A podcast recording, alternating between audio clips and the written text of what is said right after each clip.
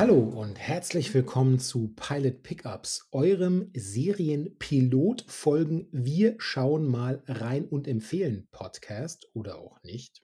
Und wenn ich sage wir, das deutet ja schon so ein bisschen an, ich mache es gar nicht allein. Mein Name ist Rudolf Inderst und die beste Pilotin in der Kanzel ist mit mir aus Hamburg. Ja, hallo, hier ist wieder Nicole Lange. Ich freue mich wieder dabei zu sein.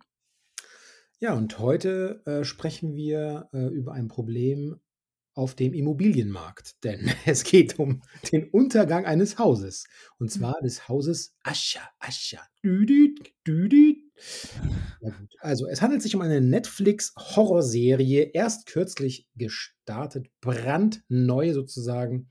Es existiert bisher eine Staffel und in der Kurzversion also wer natürlich sich beim Edgar, beim guten Edgar sich ein bisschen auskennt, der weiß natürlich schon bestens Bescheid. Wer noch nie etwas von Ascher gehört hat, tja, dem können wir auch nicht mehr helfen. Den müssen wir zu einer Nachhilfestunde in der lokalen Bücherei verdammen. Ich dachte, das ist der Musiker. das stimmt. Hier jedenfalls äh, interpretiert Mike Flanagan das Ganze so. Er sagt, um ihren Reichtum und die Zukunft zu sichern, errichten skrupellose Geschwister eine Familiendynastie, doch plötzlich sterben sämtliche Erben auf mysteriöse Weise. Und hier haben wir uns die Folge 1 angesehen. Äh, die dauert 57 Minuten und trägt den mysteriösen Titel Mitternacht von Gram umschattet. Nicole, take it away, sage ich da nur. Ach, poetisch. Also der Name der Folge lässt schon so ein bisschen auf, ähm, ja, Edgar Allan Poe schließen, aber was danach irgendwie so passiert, na ja, müssen wir mal gucken, ob das äh, das Niveau halten kann letzten Endes. Ja, worum geht's? Also, ähm, Roderick Usher, der zwielichtige CEO von Fortunato Pharmaceuticals, ähm, führt ein Imperium, das nur durch seine Familienmitglieder getragen wird. Man kennt das ja. Manche Imperien entstehen einfach nur dadurch, dass sie durch Kinder, Geschwister und äh, ja, ganz nahe Verwandte überhaupt ähm, geleitet werden. Und so ähnlich ist es auch hier. Also der komplette Familienclan hat diese Firma inne und besetzt unterschiedliche Positionen. Ähm, doch offenbar ist etwas Schlimmes passiert und er hat binnen kürzester Zeit seine sechs Kinder verloren. Und äh, da beginnen wir auch schon eigentlich in der Folge, nämlich auf der Beerdigung seiner letzten drei Kinder. Und ähm, da merkt man schon, irgendwas stimmt nicht, äh, ihm kommen merkwürdige Erscheinungen und er scheint sich genötigt zu fühlen, dem Staatsanwalt, der gegen seinen Konzern ermittelt, seine Geschichte zu erzählen. Also er sieht irgendwelche Zeichen und, und macht halt auch so komische Anmerkungen und so und das scheint irgendwas zu bedeuten. Auf jeden Fall ähm, öffnet er sich quasi jetzt zu so seinem Staatsfeind Nummer eins äh, oder seinem, seinem Gegner, wenn man so will. Ja. Und ähm, ja, versucht, ähm, ja, Buße fast sogar so ein bisschen zu leisten. So, so ähnlich äh, wirkt es fast. Er lässt ähm, diesen Staatsanwalt in ein abgelegenes Haus kommen, wo sich herausstellt, das ist sein früheres Elternhaus gewesen, wo er mit seiner Schwester zusammen aufgewachsen ist. Ist schon ziemlich heruntergekommen und so und ähm, auch in diesem Haus, also man hat irgendwie so die ganze Zeit das Gefühl, irgendwas, irgendwas ist da. Ähm, der hat ihn da nicht nur einfach so hinkommen lassen, um ihm ein bisschen was von der Seele reden zu lassen, sondern ähm, da soll schon äh, vielleicht ein bisschen mehr passieren. Und ähm, genau, ähm, diese Geschichte, die er anfängt zu erzählen, die beginnt mit seiner, ja, ich glaube, man kann sagen, Rudi, schon sehr religiösen Mutter. Es ist, äh, sie droppt hin und wieder mal so Sachen. Sie geht nicht zum Arzt und so, weil sie möchte, dass äh, dass Gott sie heilt und sowas, ne? Also ist schon ein bisschen drüber, ne? Also. Nicole, du musst dir merken, äh, dein Körper ist dein Tempel, okay? Ja, ist so. Und den, den verschandelt man nicht mit Pharmazeutika. Ist ein bisschen, äh, ja, wenn man so will, ein bisschen äh, sarkastisch eigentlich, wenn man, wenn man, ähm, oder nee, nicht sarkastisch ist das falsche Wort dafür, ein bisschen. Ironisch. Bitte? Ironisch. Ironisch. Bisschen Ironie, äh, weil. Das könnte man auch sagen. Bitte? Oder paradox dass genau. er später zu einem äh, solchen Unternehmenschef wird, sozusagen. Genau, denn Roderick wird ja später Chef dieser Pharmazeutika-Firma. Ähm, genau, also seine Mutter äh, sehr krank ähm, später und äh, wird von ihrem Chef ausgebeutet, aber äh, sie bittet ihren Chef auch nicht um Hilfe.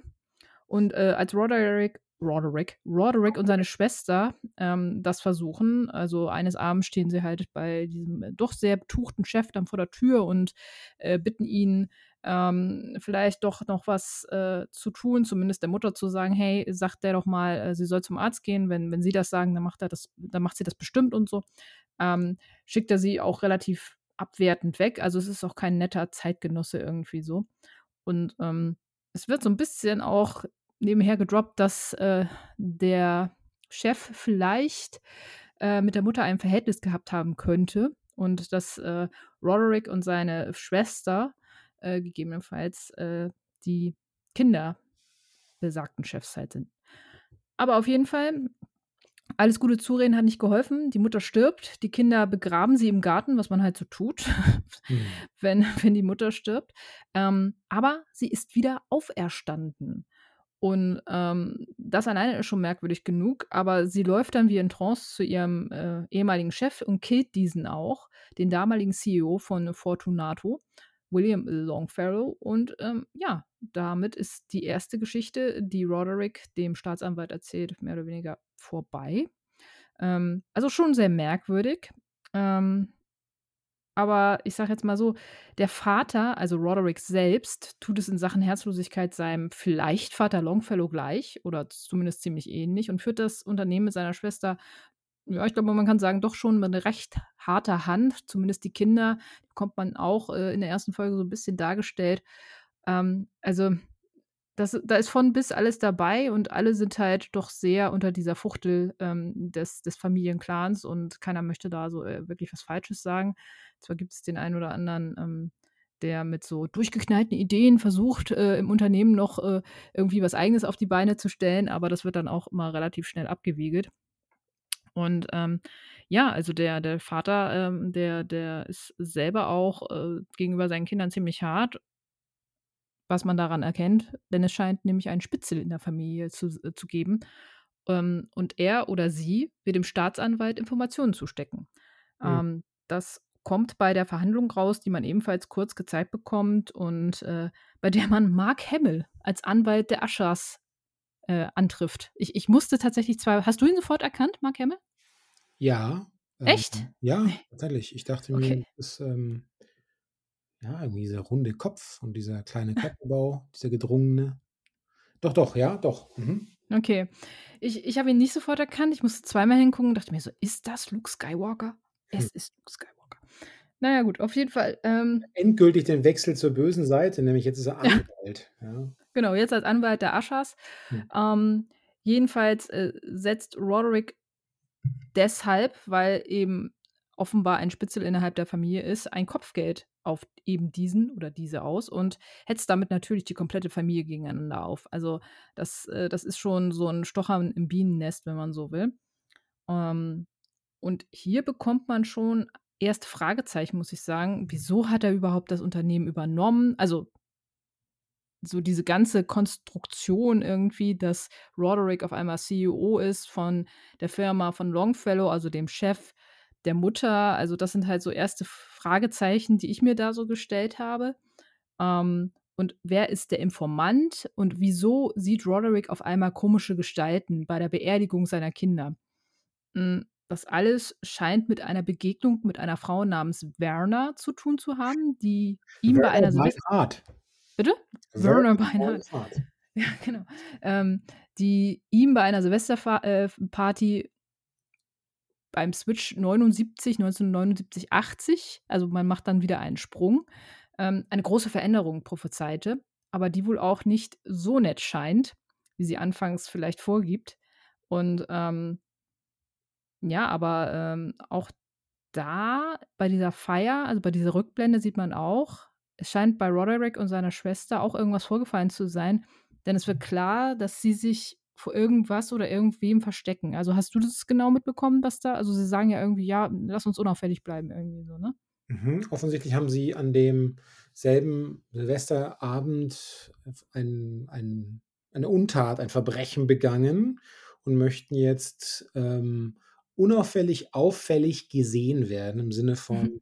Zeugen, Zeuginnen können sagen, ja, die saßen da in der Bar, da, die können ja nichts begangen haben, kein Unrecht. Sie haben wahrscheinlich einfach nicht mit der Schicksalsbegegnung durch Verna gerechnet, die ihn an diesem Abend die, ich wollte schon sagen, die Zukunft äh, vorhersagt, aber äh, auf jeden Fall eine schicksalshafte ähm, Begegnung, als, als schicksalshafte Begegnung beschrieben werden muss. Ja, irgendwie schon. Denn offenbar hat sie auch mit den, ja, in der, also in der Zukunft zu tunenden ähm, Gegebenheiten irgendwas mit am Laufen. Ähm, dahingehend springen wir auch wieder zurück. Also wir sind wieder in der Gegenwart und am Ende bekommt Roderick von, vor der Kirche wieder eine, also nachdem die, ähm, die Beerdigung stattgefunden hat, vor der Kirche äh, bekommt er wieder eine gruselige Erscheinung, wo ich mich auch sehr erschrocken habe, als er in das Auto steigen will und auf einmal, naja, mhm. also da habe ich mich auch erschrocken. Ähm, diese gruselige Erscheinung hat so einen Einfluss auf ihn, dass er sofort umkippt. Man weiß es nicht, Schlaganfall oder etwas in der Richtung äh, bleibt offen. Äh, man wird es vielleicht in der nächsten Folge erfahren, denn Antworten und Fragen hat man nach dieser ersten Folge auf jeden Fall. Die ja. erste aber, die ich jetzt stellen würde, wie fanden wir denn diese Folge, Rudi? Oder hast du noch was zu ergänzen, so insgesamt zur Zusammenfassung? Ich glaube nicht. Wäre erwähnenswert ist vielleicht noch, dass, ähm, dass der, der Oligarch, das Familienoberhaupt, äh, möglicherweise eine, an einer rätselhaften Krankheit OE leidet, die er nur mit seinem Hausarzt zusammen bespricht. Stimmt. Das ist so ein ähm, Einwand. Am ne? Schluss, als er zusammenbricht, weiß seine Schwester genau Bescheid und sie sagt, äh, informieren Sie Dr. So und so und ausschließlich Dr. So und so. Also mal gucken, was da noch dahinter steckt. Ja, wir haben jetzt schon beim, beim, beim bisschen Nacherzählen der Geschichte auch, ähm, oder dieser, der, der Abläufe aus diesem erst, dieser ersten Folge gemerkt, ist gar nicht so einfach nachzuerzählen. Es liegt an den vielen Sprüngen. Und ganz ehrlich, ich hätte mir strukturell das eher so gewünscht, dass äh, Flanagan das so ein bisschen grundsätzlicher aufbaut, zum Beispiel diese erste Folge wirklich auch der Kindheit zum Beispiel widmet. Mhm. Komplett. Mhm. Die man dann so ein bisschen, weil die Beziehung zwischen den Kindern und der Mutter, da hätte es bestimmt noch einiges gegeben, was man zu erzählen hat. überhaupt, ähm, der Nachbar ist ja ein ganz eigener Charakter, der Vorsitzende, der ursprüngliche Besitzer der Pharma, des Pharmaunternehmens. Ich bin auch ziemlich sicher, dass, ähm, dass es die Kinder die, äh, dieses Herrn sind. Und äh, ich hatte viele Fragen, viele Fragen, warum die äh, pubertierenden Schwester und Bruder in einem Bettchen schlafen. Okay, hm. besonders inniges Verhältnis, Fragezeichen. Die haben ja kein Geld für ein zweites Bett. Das war früher so. Dieses Haus ist riesen. Das ist ein, also das Haus tatsächlich ist ja eigentlich, also für eine, ich habe mich mal gewundert, ist die wirklich Sekretärin? Das ist ja ein Riesenhaus und es schaut auch irgendwie runtergekommen aus mit eigenem Garten. Also macht er, da hat er da praktisch der, der Firmenchef so ein bisschen ein schlechtes Gewissen, dass er sie ausbezahlt durch Geld, äh, aber so wirkt er dann auf der anderen Seite ja auch nicht. So, wenn das die erste Geschichte gewesen wäre und dann sich vielleicht in den folgenden Staffeln auf die einzelnen Mitglieder der Familie konzentriert, man sich man sich konzentriert hätte, weil wir haben jetzt sozusagen einen, einen kleinen Teil ausgelassen in der Nacherzählung, in Anführungszeichen. Es wird jedes Familienmitglied nämlich noch einzeln so äh, wie so ein Spotlight drauf gerichtet, damit man sie äh, mal gesehen hat und was so gerade in deren Leben so vorgeht, was für Problemfelder. Also der Jüngste möchte irgendwie eine Kette von Bars aufbauen mit dem Geld von Großvater. Und dann gibt es noch den Sohn, der, der gehasst wird von allen anderen, weil er vermutlich das Unternehmen äh, dann erben wird. Und alle denken, das ist so ein braver Schleimer. Wahrscheinlich hat er selber viel Dreck am Stecken, man weiß es bloß noch nicht. Und dann gibt es noch irgendwie so einen Gigolo-Typen, der seinen homosexuellen Freund gerade mit einer mit einem Fan betrügt, mit einem Fan Girl. Fanin. Also ähm, das ist alles recht ähm, punktuell und recht ähm, viel in kurzer Zeit zusammengerafft. Dann gibt es auch diese, diese, diese schwarze Medizinerin äh, und die einzige Person, die so ein wenig Reinheit ausstrahlt, in Anführungszeichen, ist seine Enkelin, die, mhm. die ist nah bei ihm, auch in der Beerdigungs-, äh, in, der, in der Trauerandacht ist sie jetzt nah bei ihm.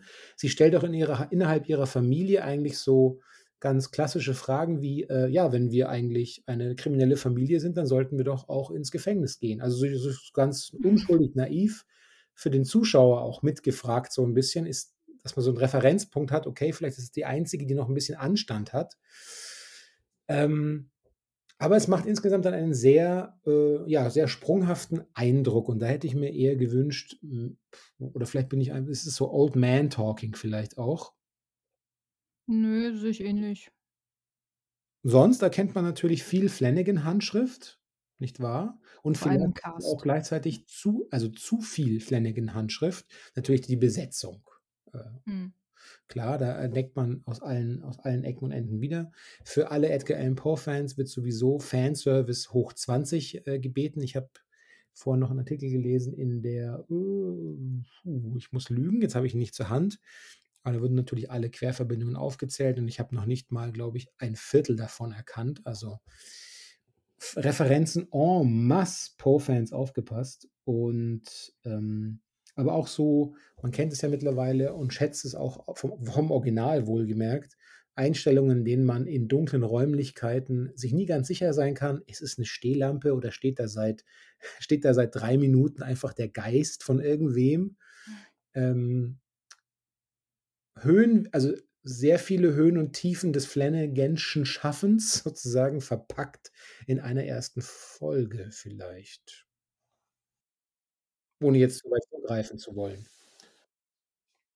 Ähm, ja, also, genau, das mit der mit der Erzählstruktur haben wir ja auch schon, äh, angesprochen, kann ich kann ich eigentlich nur, äh, so wiedergeben, obwohl ich da finde, da haben sie sich 'n bisschen auch an den 1. Haunted Hill, ähm, Teil, also, beziehungsweise an die Serie Haunted Hill so 'n bisschen orientiert. Da gab's ja auch sehr viele Kinder innerhalb der Familie, sehr viele Charaktere, die man erst mal so 'n bisschen aufbauen musste, die man zeigen musste in der 1. Folge, um dann darauf aufzubauen.